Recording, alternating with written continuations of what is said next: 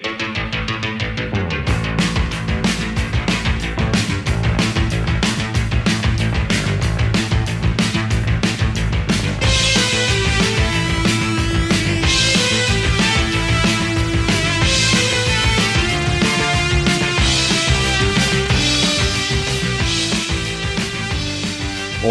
hola, hola, mis queridos rockeros. Espero que estén todos muy, pero muy bien y preparados para otro episodio de El astronauta del rock, en el que estaremos recorriendo los ecos de la semana, las noticias más importantes de los últimos días en materia rockera.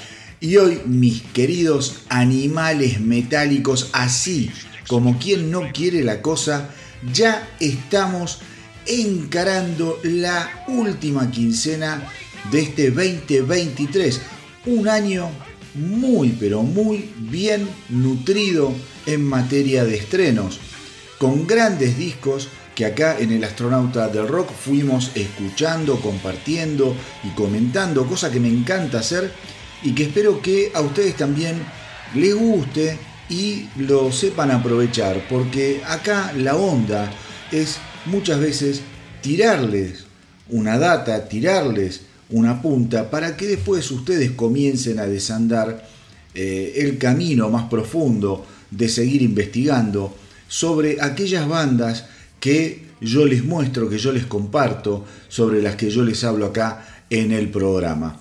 Aquellos que pertenecen a la tripulación histórica de esta nave, ya saben que yo no soy muy afecto a realizar rankings o a elegir los mejores álbumes de cada año y esta vez no va a ser la excepción.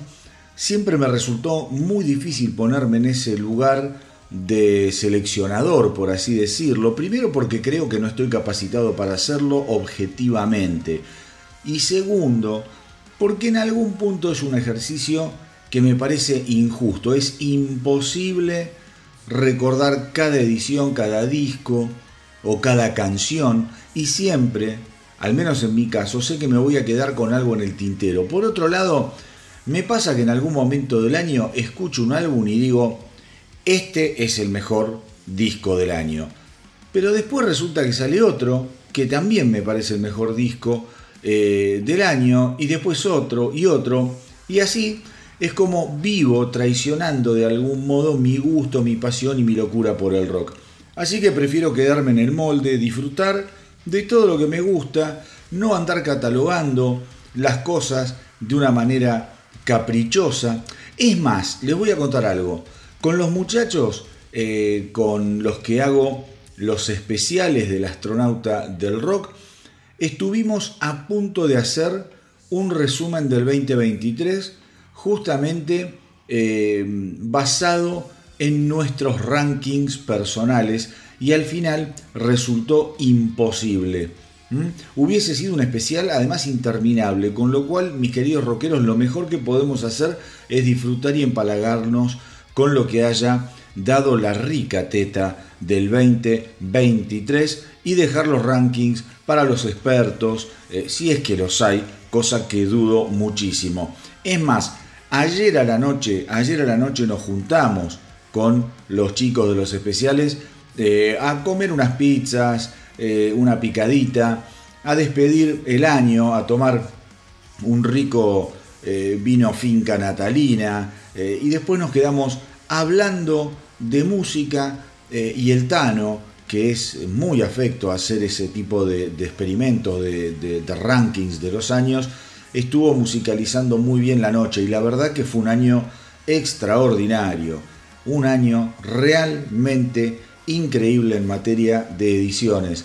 Pero lógicamente eh, él tiene esa facilidad o le gusta, a mí realmente se me hace muy difícil sentarme y ponerme a seleccionar eh, cuáles fueron las mejores canciones de tal o cual año. Así que nada, disfrutemos cada uno con lo que nos gusta, eh, dejemos de lado aquello que no nos entretiene o que no nos eh, llama tanto la atención. Lo que sí, lo que sí hay que tener claro es que el rock desde hace años, yo lo vengo diciendo acá en el programa, está viviendo un momento excepcional, un momento en el que los artistas eh, y digamos frente a un contexto a veces tan pero tan adverso como el que se está viviendo en el negocio del rock, en la venta de música, los artistas siguen apostando a crear, siguen apostando a eh, darnos eh, canciones y álbumes realmente, realmente muy,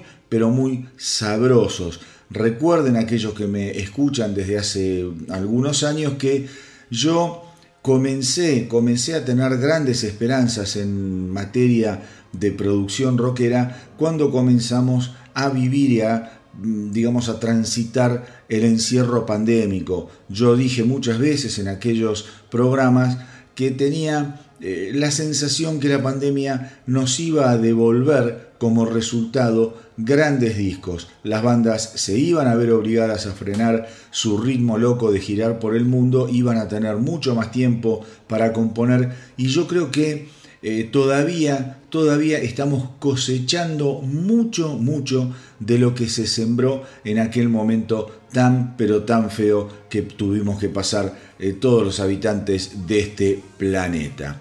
Y justamente también eh, volviendo a esto de los rankings un poco, una de las cosas que me motiva a no meterme en el berenjenal de elaborar eh, listas es el respeto que tengo por lo que yo decía eh, recién hacia los rockeros. algunas cosas obviamente me van a gustar más que otras, pero siempre, siempre respeto la voluntad, las ganas, la creatividad, el tiempo, el dinero que invierten en una época, como les decía recién, eh, tan pero tan adversa para el negocio. Seguir produciendo música para que nosotros escuchemos ya sea gratis o pagando sumas ridículas en las plataformas de streaming es algo a lo que siempre tenemos que estar agradecidos. Es un verdadero milagro. Por eso a los músicos, a los rockeros queridos, respeto, respeto y más respeto. Y por eso hoy quiero empezar hablando de un tipo que nunca muestra respeto por el lugar que ocupó. Un tipo que nunca fue nadie y que para colmo hoy en día sigue lucrando gracias a los 5 segundos que el destino le regaló como frontman de unos iniciáticos ACDC. Y lo de lucrando es toda una incógnita, porque sinceramente no creo que haya muchos rockeros dispuestos a tirar un billete en semejante pelotudo. La última vez que tocó en la Argentina, eh, el lugar más grande en el que tocó tenía menos capacidad que una cabina telefónica. Es más, en el Instagram del astronauta del rock sorteé varias entradas y nadie participó del sorteo. O sea, no lo van a ver ni regalado al tipo. Estoy hablando obviamente de Dave Evans, eh, que figura en la historia del rock por haber grabado dos canciones con ACDC, Can I Sing Next to You y Baby Please Don't Go, que luego fueron regrabadas magistralmente por ese ícono del rock, el inigualable Bon Scott. ¿Qué pasa?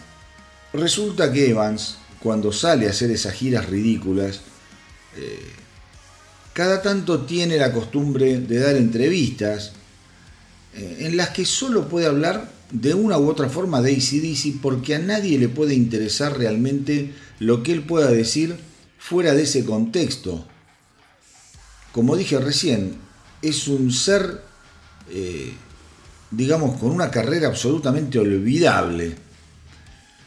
Esta vuelta, esta vuelta, estuvo hablando en Brasil, donde aparentemente eh, fue a, hacer lo que hace, y salió despotricando contra la banda, diciendo que él en realidad pegó el portazo de ACDC porque no le pagaban y que en definitiva ACDC fue solo otra de las bandas en la que le tocó cantar a lo largo de su carrera.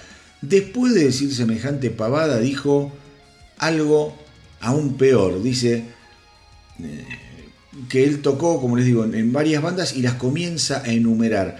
Y la verdad, que no se conoce ninguna, ninguna de las bandas es conocida, ninguna tuvo éxito, pero que bueno, obviamente él las recuerda y aparentemente fueron grandes bandas que habrán tocado en algún satélite del planeta Tierra, en la Luna supongo. A ver, estamos hablando, como les decía, de un ACDC iniciático, mínimo. Hay que leer la historia de la banda para comprender lo que les costó llegar a algo, la sucesión de músicos que pasaron por sus filas. Es más, recién estuve chequeando las últimas informaciones y el que fuera baterista original de ACDC eh, falleció, un tipo que tampoco lo conoce nadie, eh, falleció creo que a los 77 años, un, batero que estuvo en la, en la banda y que también grabó con Dave Evans Can I Sit Next to You, mucho antes de que entrara Phil Rudd, un año y pico antes de que entrara Phil Rudd a tocar la batería. Pero digo, estamos hablando de ACDC cuando era una banda muy pequeña, muy pero muy pequeña, y hay que leer el esfuerzo que tuvieron que hacer en un país que en ese momento representaba todo un desafío gigante a nivel mercado rockero. Y este pibe dice que se fue porque no le pagaban. A ver, capo, en ese momento ACDC era un grupo comando que copaba playas a sangre y fuego solo con la esperanza de alcanzar la gloria, pero no había una moneda para nadie. De hecho, en esa época, mi querido Evans, los hermanos Angus y Malcolm Young se veían obligados todavía a vivir en la casa de sus padres. O sea, ¿de qué estamos hablando? ¿De qué estamos hablando?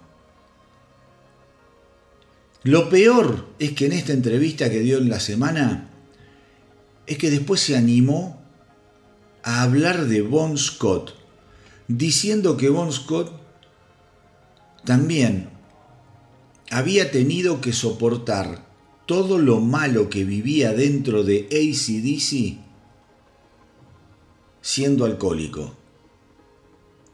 O sea, según eh, Dave Evans, Bon Scott soportaba su estadía en ACDC abrazado a una botella y sufría, sufría en silencio siendo un alcohólico.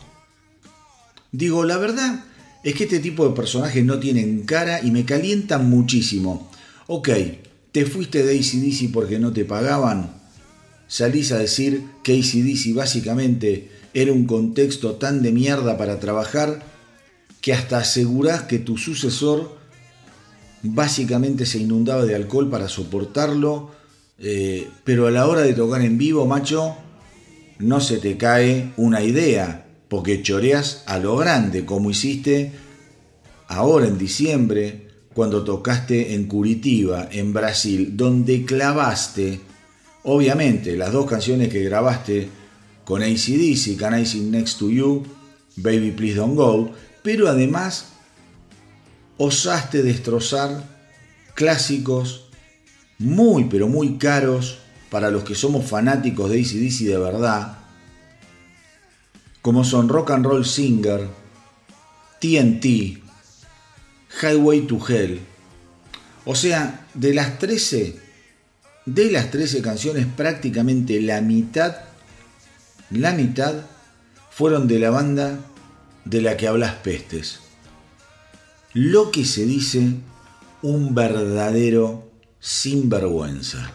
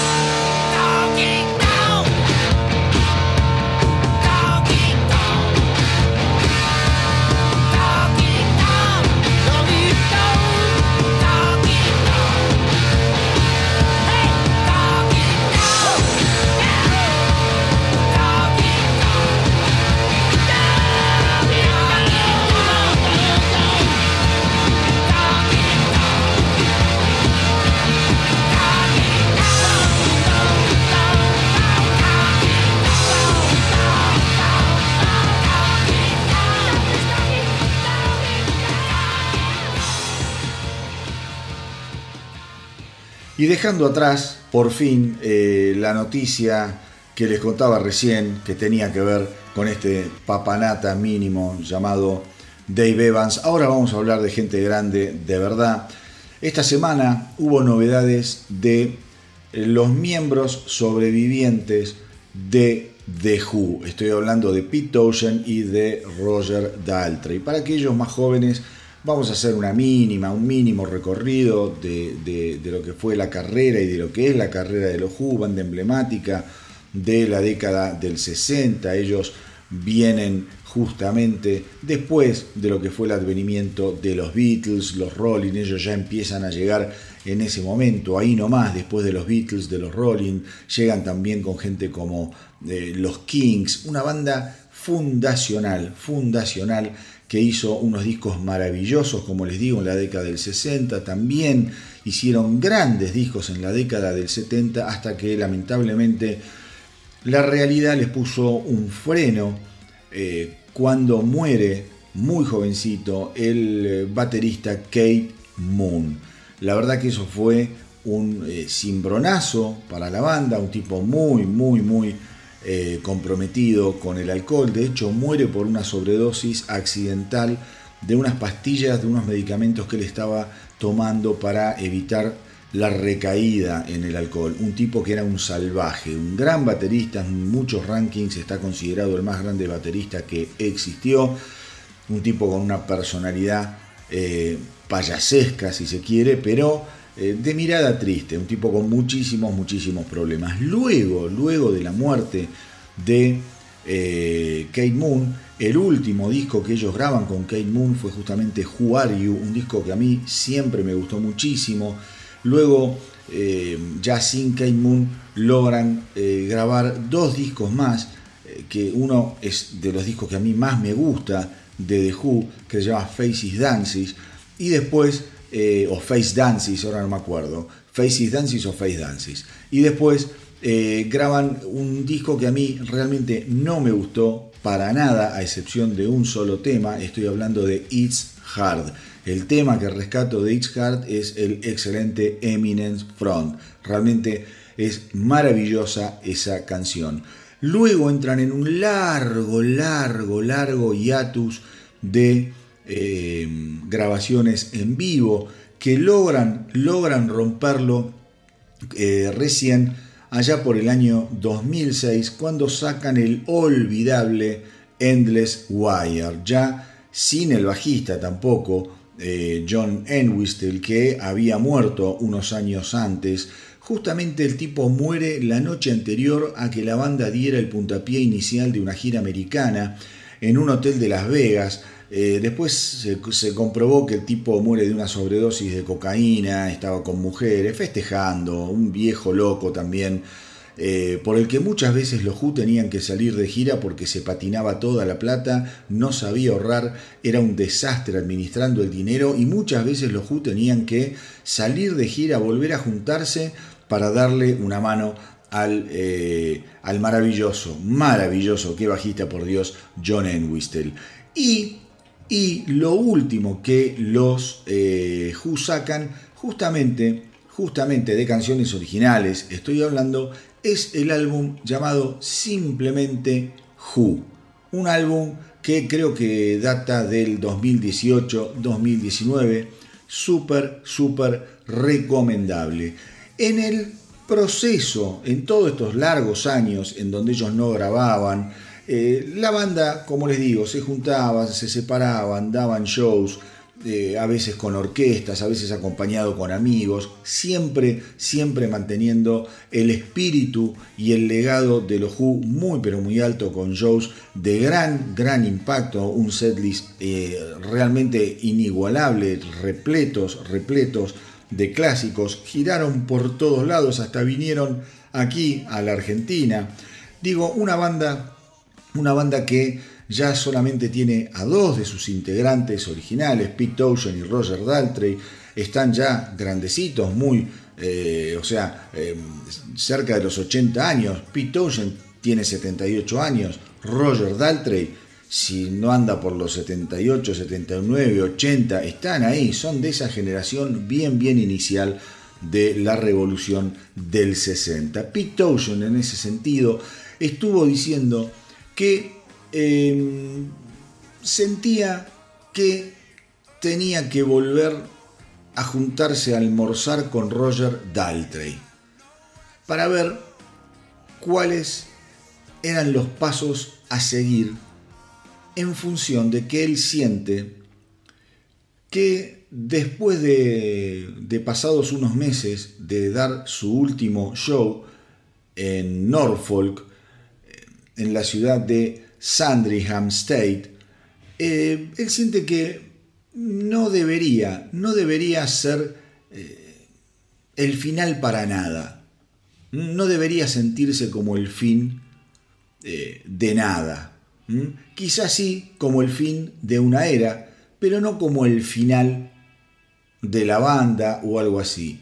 Dice, es una cuestión de sentarnos, de hablar, de ver qué es factible, de ver qué sería al mismo tiempo lucrativo y divertido, con lo cual me parece que tenemos que sentarnos, tenemos que charlar y ver qué nos depara el futuro. Pensemos además que en el 2024 el musical de esa ópera rock maravillosa llamada Tommy va a volver a Broadway va a volver a Broadway. Una, eh, una obra que tuvo muchísimo, pero muchísimo éxito. Muchísimos fans de distintas generaciones disfrutaron eh, de, Tommy en Broadway. De hecho, yo no la pude ver, pero sí mi sobrina Valentina la, la vio y me dijo, mira tío, es una cosa tan bien hecha, tan linda, tan emocionante que, la verdad yo no conocía ni a la banda, no conocía ni el disco y me encantó cómo está hecha. Así que bueno, en el 2024 van a volver a Broadway con eh, eh, la presentación del musical Tommy. Eh, y como les decía, el último disco es del 2019, yo les dije 2018, 2019 es del 2019 efectivamente, los había puesto muy arriba en el ranking del Reino Unido llegando al número 3, al puesto número 3, convirtiéndose en el puesto más alto logrado por los en los últimos 38 años. Ustedes ya me conocen, mis queridos rockeros ya saben que eh, a mí estas cosas me encantan. Si Dios quiere, cuando estos dos genios se junten a comer algo, quizá tengamos alguna novedad. Ya sabemos que Pete es un personaje muy inquieto creativamente, más allá de sus locuras, a veces de sus imprecisiones, eh, con lo cual todo puede pasar. Por mi parte, sea lo que sea que los mantenga activos, va a ser siempre muy, pero muy bienvenido.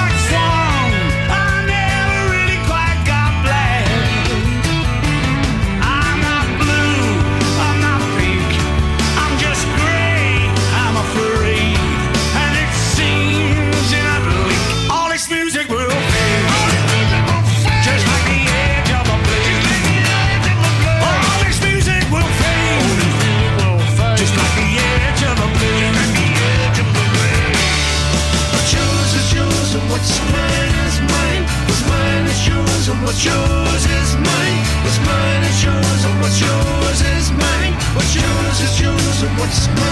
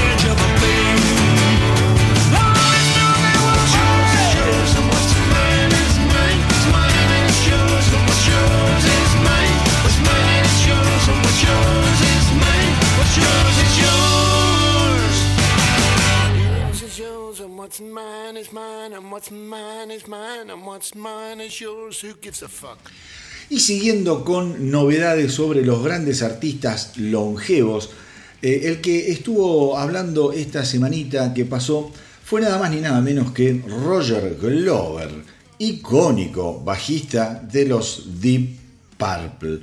Eh, y un poco como suele pasar cada tanto a estos artistas ya viejos, eh, suelen preguntarle, ¿no? ¿Cuál es el secreto de la longevidad para una banda como Deep Purple?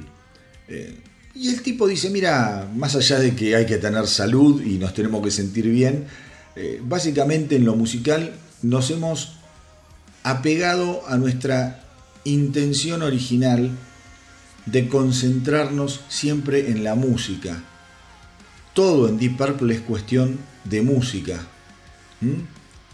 Eh, todavía, todavía, a pesar de que vivimos en un mundo ultra digitalizado, todavía cuando entramos al estudio nosotros grabamos exactamente de la misma manera y todavía escribimos exactamente de la misma manera.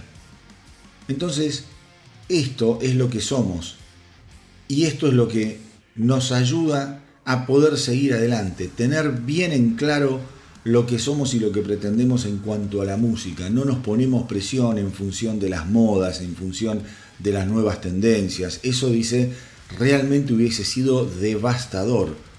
Devastador, dice, vos cuando sos músico tenés que encontrar tu enfoque y serle fiel. Quizá en algún momento podés incluir algo de alguna tendencia, de algún estilo que te puede gustar o te puede interesar eh, incursionar. Dice, pero no te podés mover demasiado de tu esencia porque comenzás a hacer un trabajo eh, de permanente, permanente, permanente eh, reinvención para acomodarte a las épocas y eso es letal, es agotador. Dice, una de las reglas eh, de la vida, dice, es que vos nunca podés volver atrás. Entonces, otra, otra de las razones por las que somos tan longevos es que entendemos que siempre hay una manera de seguir hacia adelante. Nosotros grabamos, como te dije recién, nosotros componemos, como te dije recién, siempre de la misma manera, pero lo hacemos no mirando por el espejo eh, retrovisor creativamente, no queremos volver a ser, eh, no sé, Machine Head. Nosotros estamos concentrados, dice Glover, en poder siempre mirar para adelante y no estar eh, prendidos de lo que hicimos hace 30, 40, 50 años. Todo tiene que avanzar, todo tiene que cambiar. ¿Mm? Vos podés arrastrar tu legado, tu pasado, lo podés tener en la alforja, obviamente, pero, pero, eh, siempre tenés que tender a algo nuevo, no podés, no podés pretender recrearlo. Em, miren, yo les voy a contar algo sobre Deep Purple. Em, es una banda, es una banda de, la que yo tengo grandes, grandes recuerdos a lo largo de mi adolescencia, fundamentalmente. Pero este año sucedió algo acá en Argentina que se llamó el Masters of Rock, un festival muy importante. En el Astronauta del Rock estuve sorteando muchísimas entradas para el Masters of Rock y tocaron los Deep Purple. Y yo les aseguro que verlos a estos abuelos de rock dándolo todo en el escenario fue algo conmovedor. Vos los ves respetándose, los ves divirtiéndose, quizá moviéndose con cierta lentitud, porque son señores grandes, obviamente que sí. Pero mira, nada más ver las caras que ponía el tecladista Don Airy era un espectáculo aparte. El tipo la estaba pasando bien. Y Don Airy justamente dice, mira, la idea era comenzar la gira de despedida en el 2017, teníamos que terminarla en el 2019, pero dice, estas son cosas que como músicos no las podemos controlar porque nos empezamos a dar cuenta que la banda todavía tiene demanda Entonces dijimos, bueno, vamos a hacer un año más. Eh, y después otro. Y la verdad, hoy ya ni pensamos en el final de la banda. Vamos a tocar mientras la gente nos quiera escuchar. Eh, realmente, realmente, mis queridos rockeros, una banda única, con millones de fans de todas las edades alrededor del planeta y de la que obviamente también hay un especial del podcast del astronauta del rock disponible para todos aquellos que lo quieran escuchar para profundizar en la historia de esta banda inigualable. Obviamente esto lo encuentran en todas, todas las plataformas de streaming.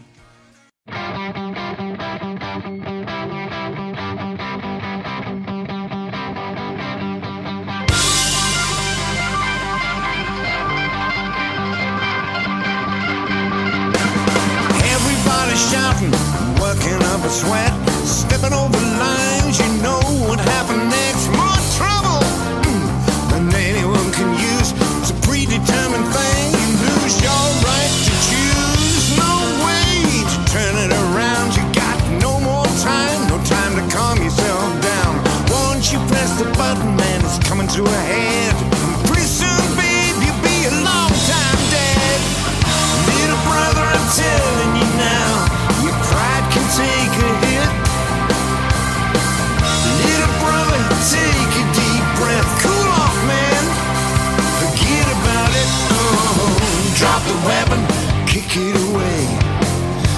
your gun, the other way.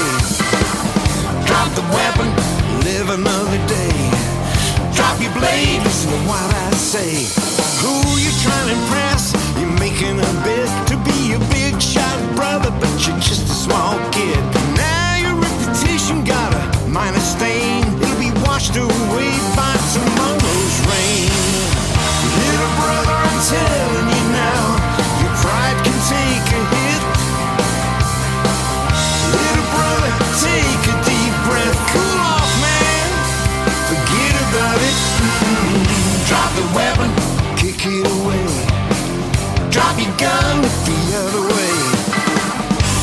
Your weapon, live another day.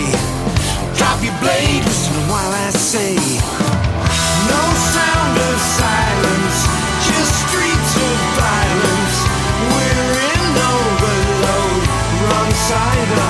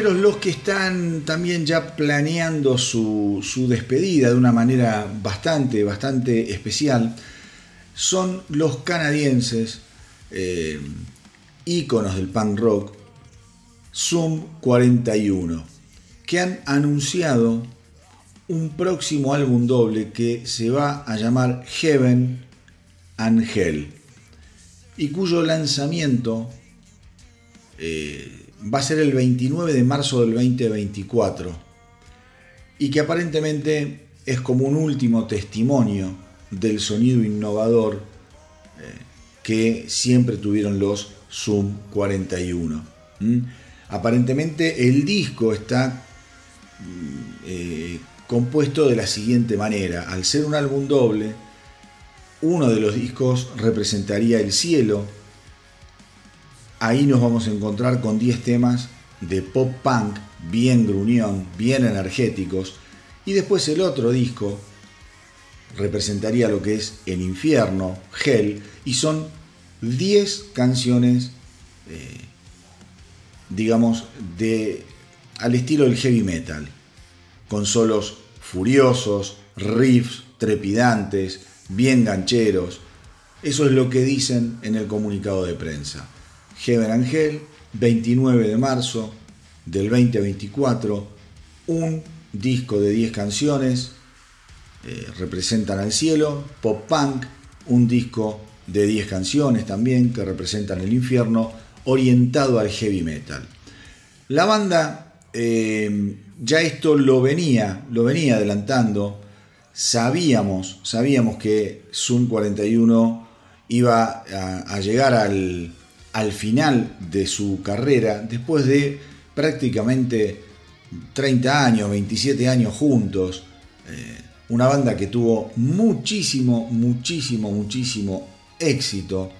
Ellos aseguran que están súper conformes con lo que han logrado eh, en, su, carrera a lo largo de todos estos años, mantenerse unidos, inquietos, mantenerse con ganas siempre de probar cosas nuevas.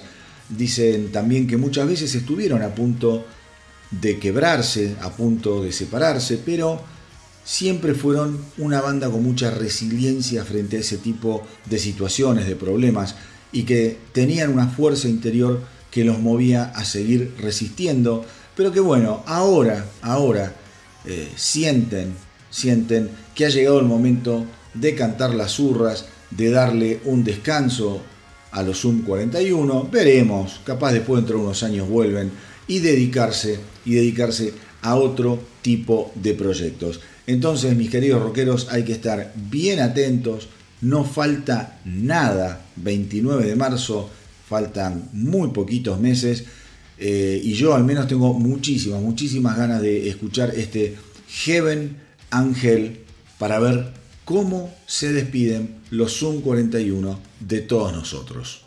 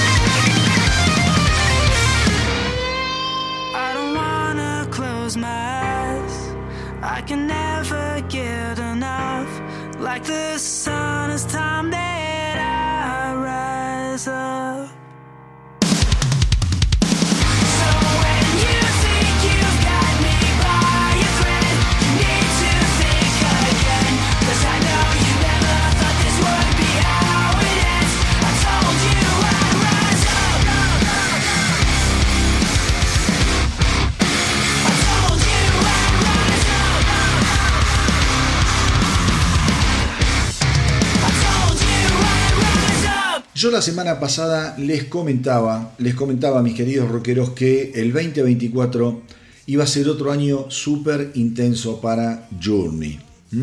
Les comenté que estaban eh, saliendo de gira el año que viene, en la época ya del verano boreal, eh, junto a Def Leppard, y les anticipé que para mí esta iba a ser una de las grandes, grandes giras del año que se viene. Pues bien, hay más noticias esta semana sobre Journey porque anunciaron, anunciaron la edición de el libro Journey Words Apart. Una biografía que sin lugar a dudas yo de alguna forma me la voy a hacer. Yo soy muy fanático de los libros de rock. Estamos hablando además de una de mis bandas favoritas. Yo a Journey la descubro obviamente con lo que fue el disco Escape, ese álbum que traía Don't Stop Believing, Who's Crying Now, Stone in Love. Digo, wow, la verdad que era un disco perfecto, un disco perfecto. Y a partir de ese momento nunca me pude separar de esta banda sensacional. Eh, yo, yo la llamo la Coca-Cola del rock, porque es una marca potentísima dentro de lo que es el eh, universo rockero. Pensemos que Journey tiene una historia vasta, muy vasta. Journey comienza como un desprendimiento de Santana. Cuando Neil eh, hoy el único miembro original y un violero extraordinario, junto con eh, Greg Rowley, forman la banda.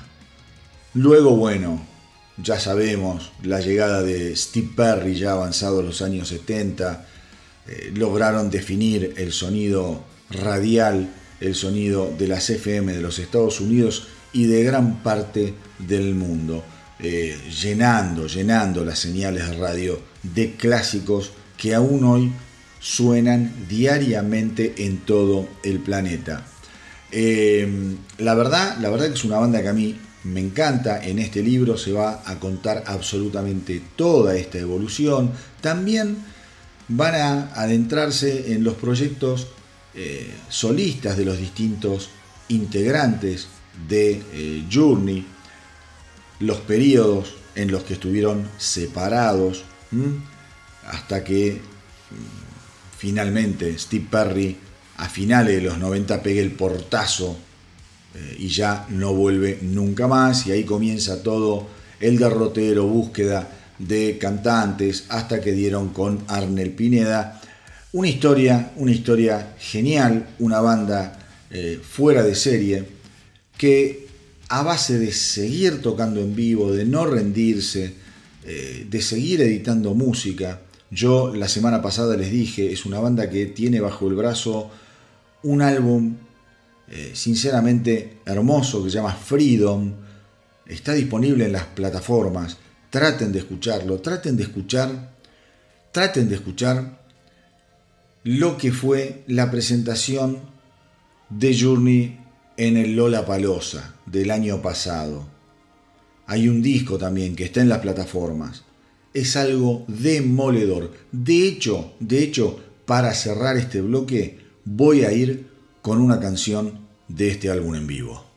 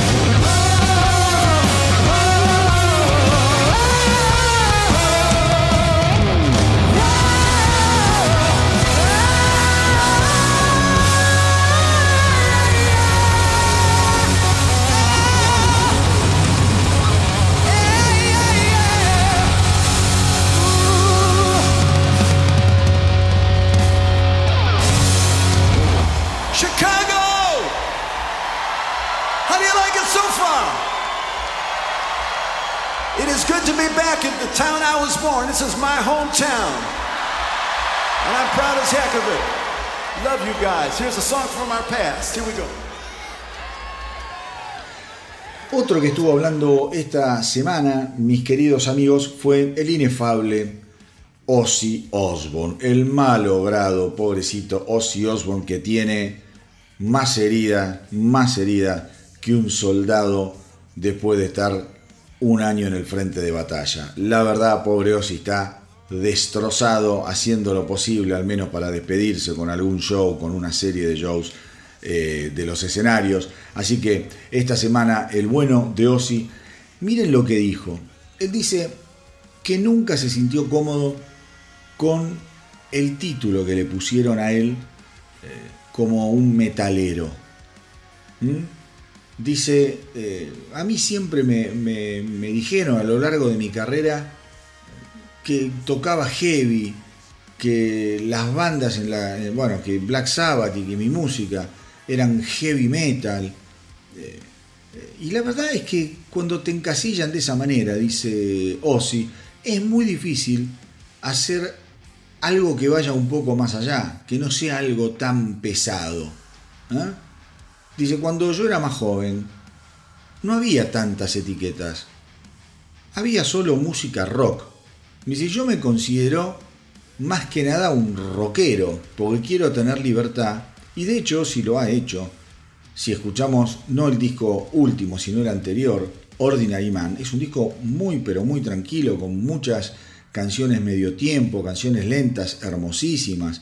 Bueno, Black Sabbath en su momento había hecho Changes. Digo, eh, el tipo dice, la verdad, el heavy metal nunca, nunca me representó. Yo nunca pude aferrarme a esa palabra, dice, eh, dice, ¿cómo se llama? Ozzy, porque no tiene ningún tipo de connotación musical. Prefiero el rock pesado. Yo ahí sí podría sentirme más identificado con el rock pesado. Dice, la verdad es que los años 70 eh, había mucho como así de una onda blusera. En los años 80 eh, la cosa pasaba más por el, el- el pelo eh, platinado, las calzas, la ropa multicolor. Y dice, y los 90 eh, los músicos eran bastante sucios. Dice, a mí sin embargo la gente se me acerca y me dice, oh, vos como solista, vos como cantante de Black Sabbath fuiste una gran influencia para mí. Y yo la verdad lo puedo, lo puedo aceptar, pero sinceramente, sinceramente, no sé en qué se inspiraron en nosotros, porque nosotros, yo no, no, no, me, no me siento identificado con estos chicos que dicen haberse inspirado en mí, porque muchas veces me parece que son simplemente personas enojadas que le gritan al micrófono. Y acá Ozzy tiene un punto.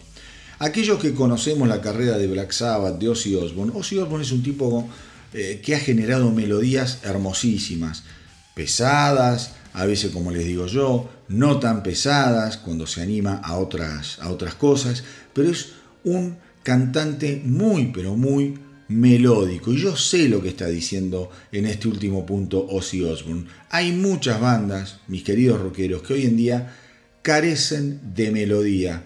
Hay bandas que realmente cuando uno las escucha son, como dice Ozzy, tipos gritándole al micrófono. Tipos gritándole al micrófono. Tony Yomi, Tony Yomi también hace unos años eh, dijo algo muy parecido a lo que dice Ozzy, pero lo encara desde otro lado. Dice, mira, a mí cuando me empezaron a identificar como heavy metal, yo ni sabía que existía el heavy metal, no estaba familiarizado con esa denominación, con esas palabras. Eh, me decían, vos tocas heavy metal y yo no entendía nada. Y me lo decían algunos periodistas muy conocidos. Eh, y la verdad es que yo no sabía qué responderle, porque yo sentía que hacía rock pesado y no, no mucho más que eso. Así que mis queridos rockeros, miren cómo son las cosas. Dos emblemas, emblemas, además dos tipos que trabajaron juntos, del heavy metal mundial, se podría decir, eh, de la banda que creó el heavy metal, Ozzy Osbourne y Tony Yomi, ellos Ellos no se consideran metaleros.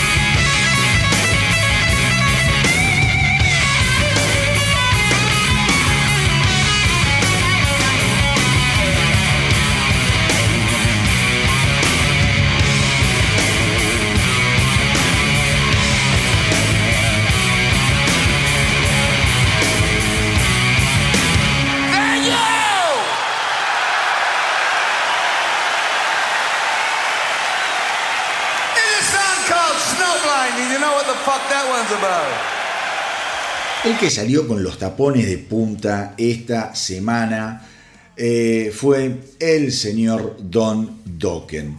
Pero salió áspero, áspero, a rayar todos los coches. Dijo varias cosas. Eh, primero y principal, eh, salió a decir que espera que al cirujano que le arruinó la vida lo atropelle un autobús.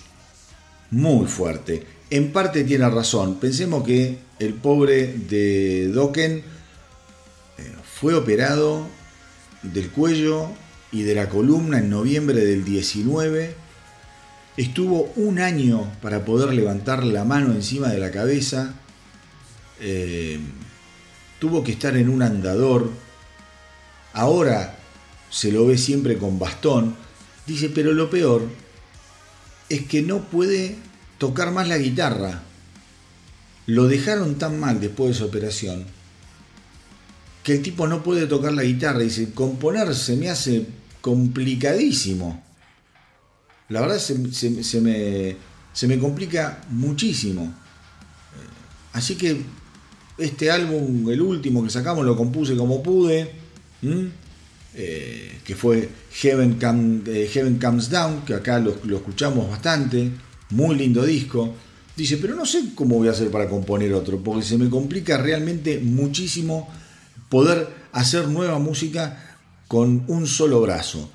Eh, sobre Heaven Comes Down y la gira, eh, Dokken dijo que van a seguir en el 2024. Están cerrando muchas, muchas fechas. Aparentemente, por suerte, le está yendo bastante, bastante bien. Y a nivel futuro, eh, más allá de esto de la mano que yo les cuento, eh, dice, la verdad también es que tanto yo como mi guitarrista, John Levin, no sabemos, hoy por hoy no sentimos que tenemos un nuevo disco eh, adentro nuestro. Dice, eso puede cambiar. Yo soy el que escribe las canciones, soy el cantante. Hoy en día, tal como lo era en la formación clásica de Dokken, y acá viene otro palo, escuchen esto, dice, yo no los quiero criticar a los músicos que tocaban antes conmigo, ¿no? A George Lynch.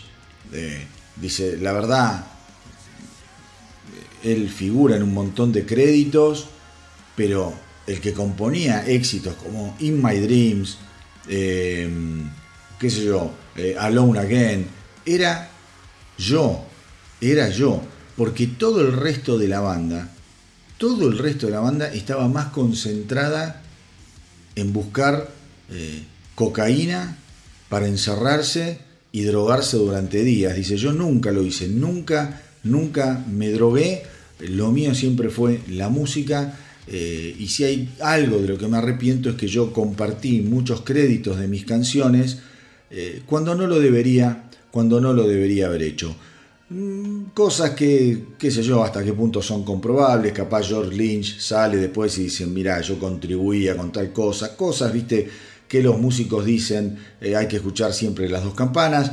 Veremos, veremos eh, si, si mm, George Lynch sale, sale a, decir eh, algo. Y después, bueno, como yo les vengo contando, también tenemos que estar atentos a lo que va a ser esa especie de biopic que mm, la gente de Netflix ya está trabajando y que va a tratar sobre un periodo de la historia de Dokken.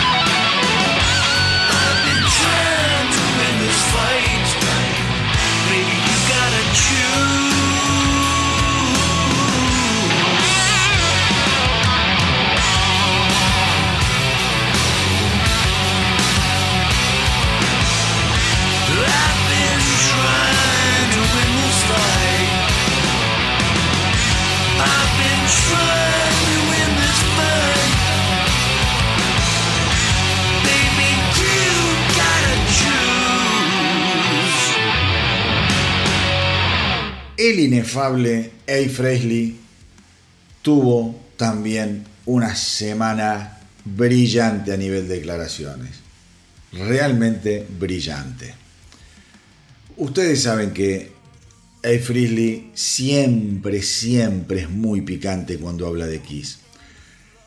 Un periodista muy malo le preguntó qué le había parecido eh, la despedida de Kiss con esos, eh, con la presentación de los avatares.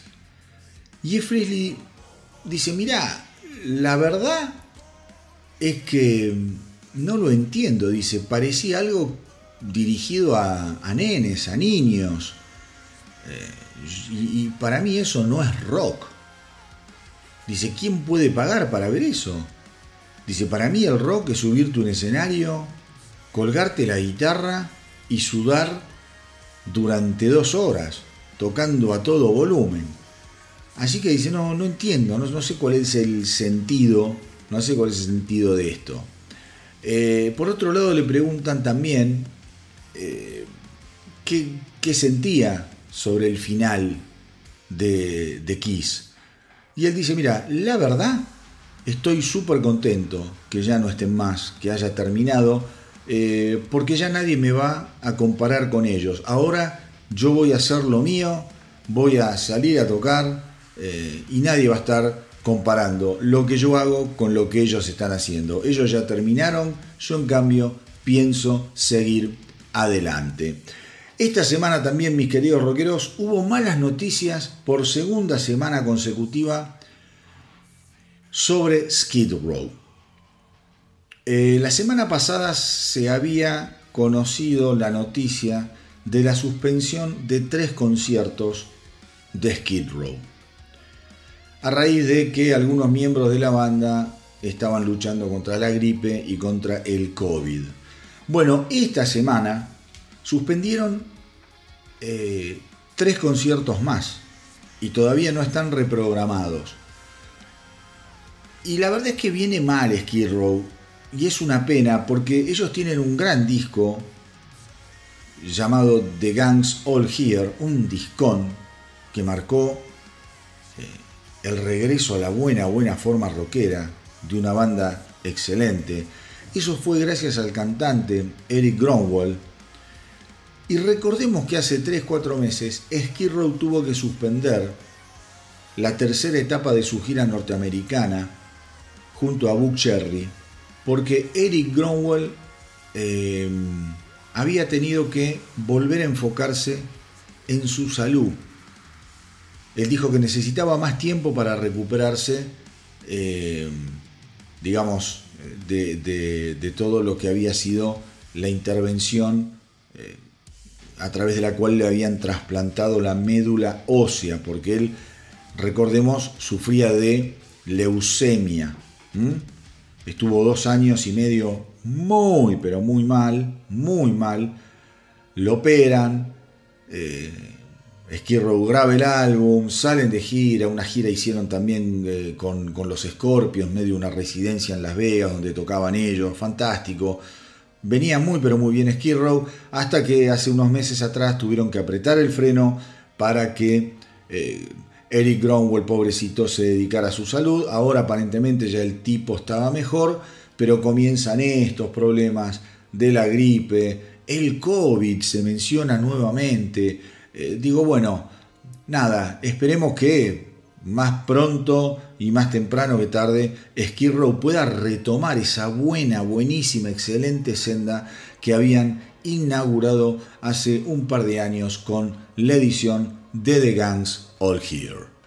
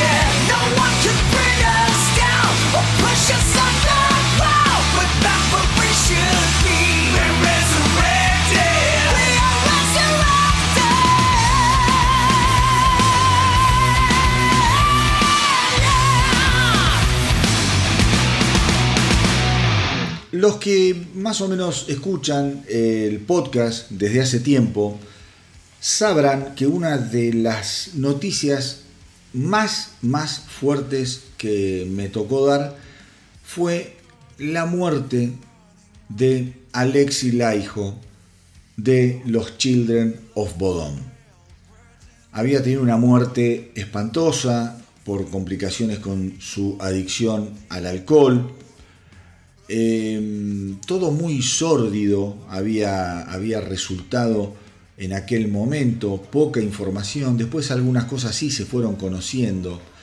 Pero esta semana algunos de los integrantes de la banda estuvieron dando detalles sobre los últimos, digamos, tiempos de Alexi Laiho. Y la verdad es que se te pone la piel de gallina porque cuentan, ellos hacen un último, un último show en vivo, un 15 de diciembre eh, de 2019 en la ciudad de Helsinki.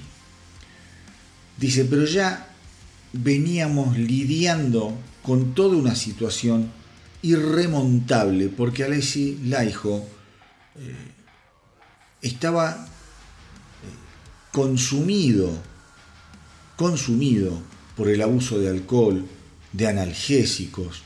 De hecho, de hecho, eh, Laiho muere justamente porque tenía una degeneración en el tejido conectivo del hígado y el páncreas, causada por el alcohol.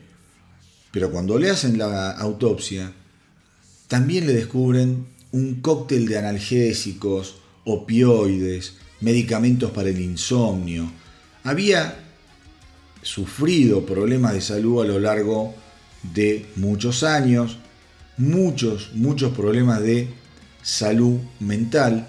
La banda dice que cuando dieron ese concierto final, todos, todos los compañeros de eh, Alexis sintieron un alivio, porque estaban hartos, cansadísimos de los problemas que les traía Laiho en forma constante.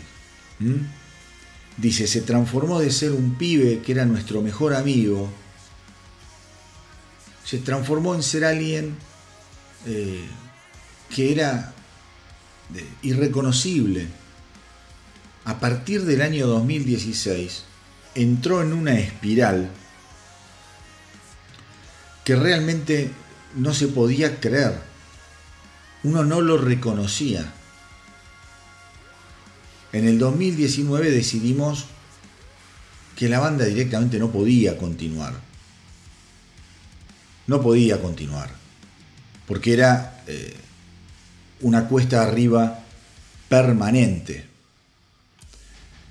Sucede, obviamente, lo que nos pasó a todos, la pandemia, y aparentemente ese periodo, bueno, terminó, terminó de ponerle todas las fichas de la desgracia a Alexi Laiho, que ya venía muy mal, porque otra cosa que cuentan es que eh, en el año 2016 Laiho les había dicho, bueno, a partir de ahora yo me voy a dedicar a tomar hasta morir. Un poco como el personaje de Nicolas Cage que va a Las Vegas y se revienta y chupa hasta quedarse muerto. La película creo que era Living Las Vegas. Eh, dice, estoy decidido a beber hasta terminar con mi vida. Y sus compañeros le dijeron, pero no podés decir algo así. Y no solo lo dijo esa vez, en el 2018 lo repitió y era un tipo muy consciente que eso era lo que, lo que estaba haciendo, lo que quería hacer. Y además, siempre decía que a nadie se le ocurriera sugerirle pedir ayuda, porque él no quería recibir ninguna ayuda para sus problemas médicos. Iba a seguir bebiendo hasta morirse. Obviamente también quedó trunca la posibilidad de una reunión que la tenían un poco prevista para el 2022. El manager de la banda, que además era muy amigo de la banda, se había puesto un plan como a largo plazo, después de la separación de en 2019, eh, se había puesto como objetivo ayudarlo, recuperarlo, volver a unir a la banda y salir a hacer, aunque sea una gira más, eh, con Alexi Laiho. Bueno, el resto de los integrantes de los Children of Bodom, todos, todos, estaban convencidos de que eso iba a ser una misión absolutamente imposible. Y claro, vos imaginate que estás conviviendo diariamente con una persona a la que ves suicidarse lentamente todos los días. Debe ser muy duro. Yo me acuerdo que cuando se conoció, por eso eh, arranqué así esta sección, cuando me, puse a, a leer lo que había sido la muerte de Alexi Laiho, había quedado absolutamente impresionado. Y hoy en día les estoy contando esto después de varios años, que más o menos la historia ya sé, bueno, se conocen algunas cosas nuevas como estas declaraciones, y me cuesta, me cuesta separarme, alejarme de esa sensación de angustia que sentí la primera vez que, que hablé sobre la muerte de este guitarrista, músico, realmente, realmente de otro planeta.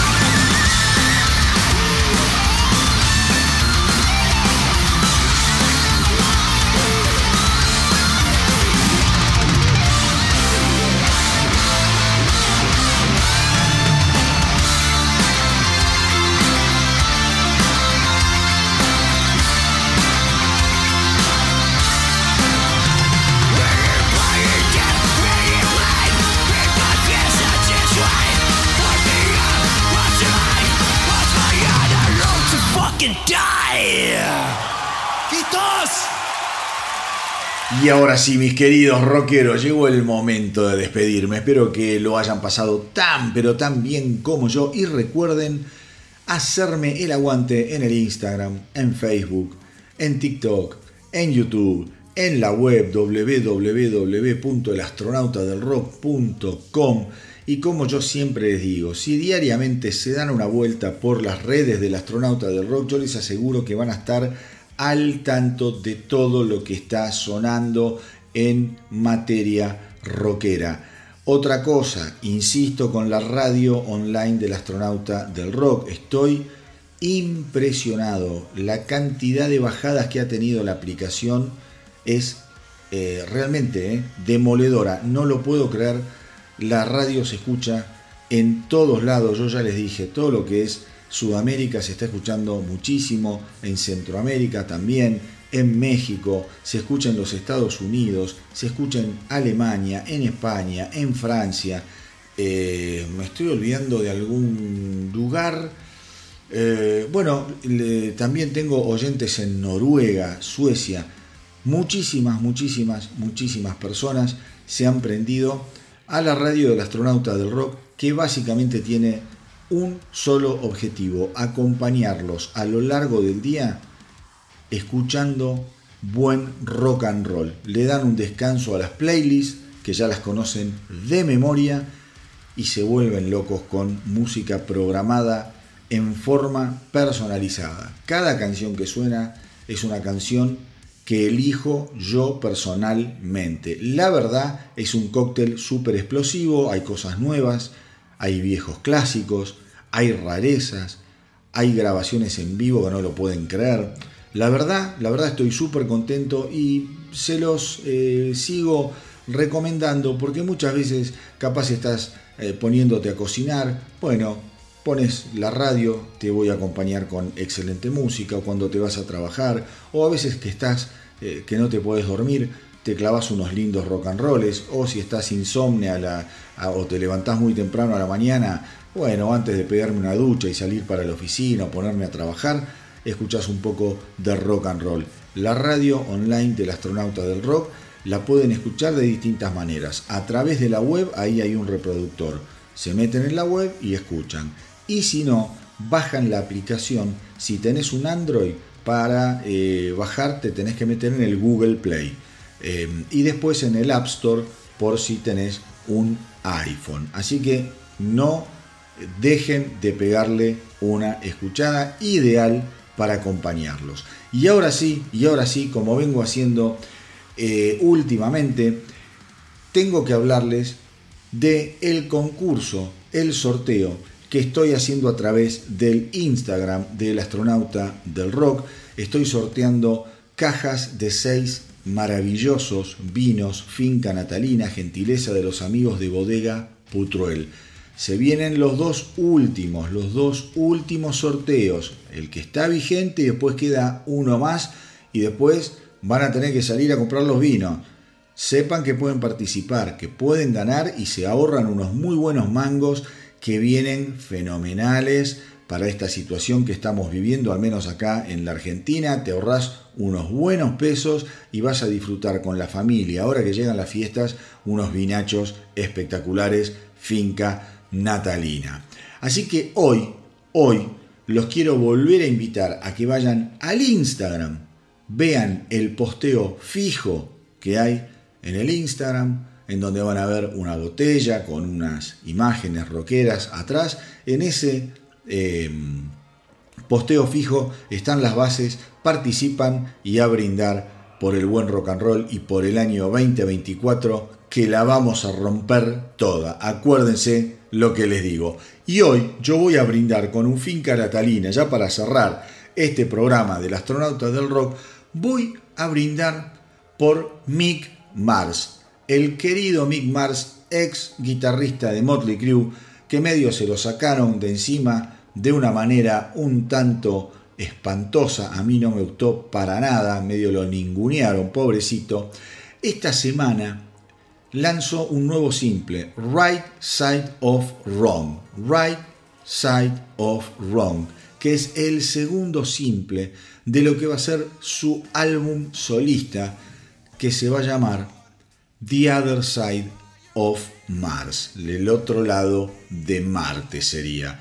Eh, y se va a lanzar el 23 de febrero. También no falta nada. La verdad, mis queridos rockeros, este ha sido uno de los más lindos estrenos de una semana que como habrán visto, como habrán visto otra vez, se eh, caracterizó por ser esas semanas raras del mes de septiembre. La semana pasada estuvo tremenda, la anterior había sido una semana bastante seca en cuanto a estrenos.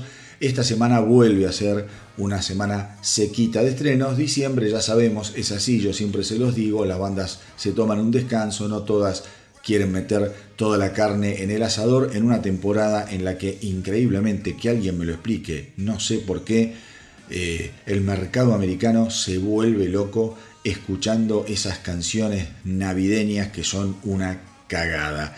Eh, pero bueno, hay gustos para todos.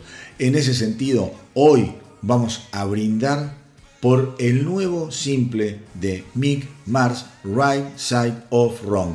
Un rock and roll de aquellos. Y como siempre les digo, hagan correr la voz para que nuestra tripulación no pare de crecer. Nos encontramos en el próximo episodio de El astronauta del rock. Cuídense mucho, mucho, mucho. Y que viva el rock.